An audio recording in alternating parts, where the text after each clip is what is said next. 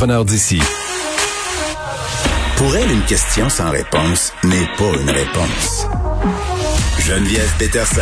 Cube Radio. On accueille euh, Pierre Nantel. Et là, Pierre, je pendant la pause, je suis allée me faire un bol de popcorn dans le micro-ondes parce que c'est la bisbée à Ottawa concernant le travail du ministère Ah, du patrimoine. t'é- t'écoutes ça, t'écoutes ça comme quand t'écoutes le parrain, euh, Je m'en un, peux deux plus. et trois pendant Noël. Je le sais. une série télé. C'est mes films de Noël. Qu'est-ce que tu veux? Ben, moi, c'est sûr, en tout cas, que ça me fascine beaucoup parce que la réalité, c'est que pour moi, c'était le combat. Moi, pendant huit ans, je me suis battu pour qu'on puisse défendre notre culture à Ottawa, puis surtout dans les cinq dernières années, précisément sur le fait que les, les nouvelles façons d'écouter la télévision ne sont pas réglementées au Canada. Je veux dire, faut toujours se rappeler là, que euh, toutes les, les stations de télé, euh, les, les stations de radio ont des quotas qui imposent euh, de diffuser du contenu de chez nous. Euh, puis c'est comme ça qu'on a pu développer euh, nos talents qu'on voit qu'on admire quand on est tout fier que Denis Villeneuve réalise, réalise le prochain film Dune. Maintenant, ben, il a appris quelque part à faire la TV, puis on a au prorata une très grosse fournée de gens de talent en télévision, puis en radio, puis en musique euh, sur la scène mondiale parce qu'on a fait ça, puis on voit nos histoires, puis on voit à quel point c'est important. Euh, tu l'as vécu toi-même avec ton scénario puis ton, ton roman, mais euh, on le voit constamment. Euh, L'effet de Fugueuse, par exemple, a eu un effet important sur la prostitution juvénile, ce que n'a pas fait 13 Reasons sur Netflix quant à, aux, aux possibilités de suicide chez les adolescents. Il n'y avait pas de suivi. euh, Il n'y avait pas Gino Chouinard qui recevait la script éditrice de 13 Reasons, comment il fallait parler. Non, mais au, alors au qu'ils ont contraire, là, euh, au contraire, le 13 Reasons, euh, il y avait tellement de choses problématiques dans la façon dont on nous présentait euh, le suicide Exact. de cette jeune fille-là. Ça a fait polémique, puis Netflix est allé de l'avant, euh, a mis un tiers d'avertissement. Au début, tu sais, euh, ça c'est un autre sujet, là, mais quand même, c'est vrai que quand Mais on... tout à fait ça. là. C'est le même sujet, j'avais tu as raison de le citer, parce que chez nous, en télévision, Marie-Claude Barrette, là, deux filles le matin, là, entre tout et moi, c'est bien utile. Le monde regarde ça, puis il y, a- des, je sais pas, moi, on reçoit un spécialiste de tel ou tel sujet, puis il y a des gens connus qui attirent l'attention du public, puis qui qui comprennent des enjeux dans notre société. Ça compte. On peut parler de Jeannette Bertrand avec tout ce qu'elle a fait. On peut parler d'une euh, série d'émissions. Donc, le Québec a- a- a- est porteur d'une télévision qui est proche d'elle-même. Et ça, ben, c'est évident qu'il faut protéger ça. Alors, aujourd'hui, on, on constate dans l'actualité que le ministère du patrimoine fait l'objet de différents tirs.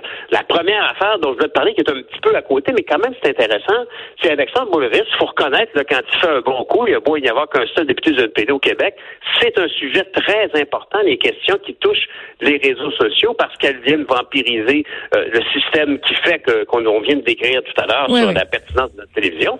Alors, Alexandre Boulris a, a- a soulevé le fait qu'il y a euh, pas mal entre Facebook et le ministère du patrimoine, à savoir que euh, l'ABS principal, qui s'appelle Kevin Chen, un homme charmant et dont le sourire doit valoir facilement 500 000 par année euh, comme salaire, ben, ce gars-là il s'est approché de la des hauts fonctionnaires euh, de Patrimoine Canada pour dire, tu connais-tu du monde qui aurait envie de travailler chez nous, Facebook, euh, t'es bonne job, là, 150 à 200 000 piastres par année, et le fonctionnaire de Patrimoine Canada a dit, je vais forwarder ça à certaines personnes qui m'apparaissent compatibles.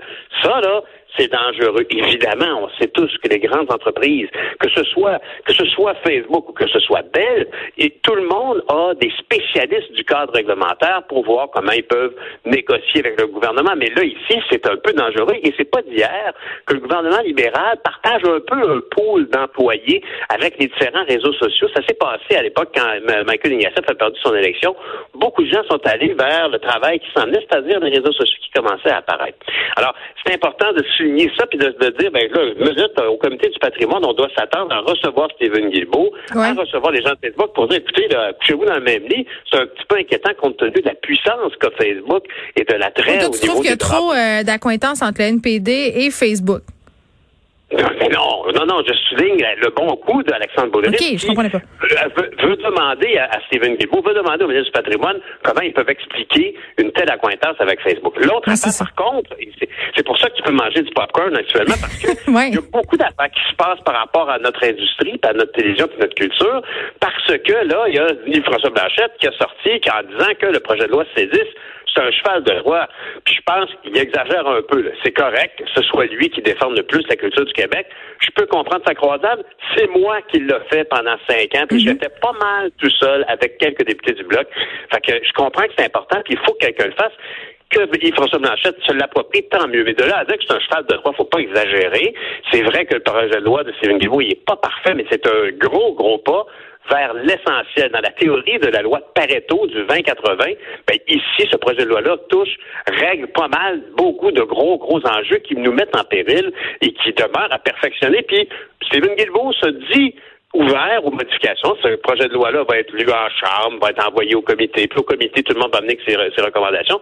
Souhaitons qu'elles soient constructives, souhaitons surtout, comme je le disais l'autre jour, que les conservateurs vont pas s'opposer à ce projet de loi-là parce qu'on en a besoin, qu'on soit conservateur, qu'on soit libéral, néo-démocrate, peu importe la couleur, on a, on est au Québec et la culture est importante et actuellement on est en péril. sais.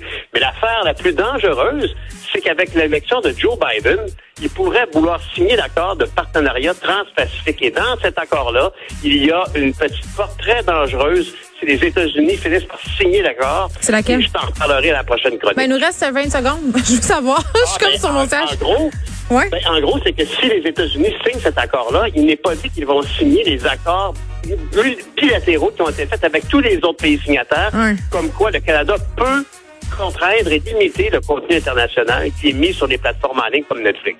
Bon. Alors, ça a été une entente avec les autres pays, mais ça ne sera pas signé facilement avec les États-Unis. Pas mal sûr. C'est une discussion qu'on va poursuivre à n'en point douter. Pierre merci. On t'écoute demain. Merci tout le monde euh, d'avoir été là aujourd'hui. Merci à Frédéric Mockel pour la recherche, Sébastien Laperrière à la mise en onde. Je vous retrouve demain et je vous laisse avec Mario Dumont. Bonne fin de journée tout le monde.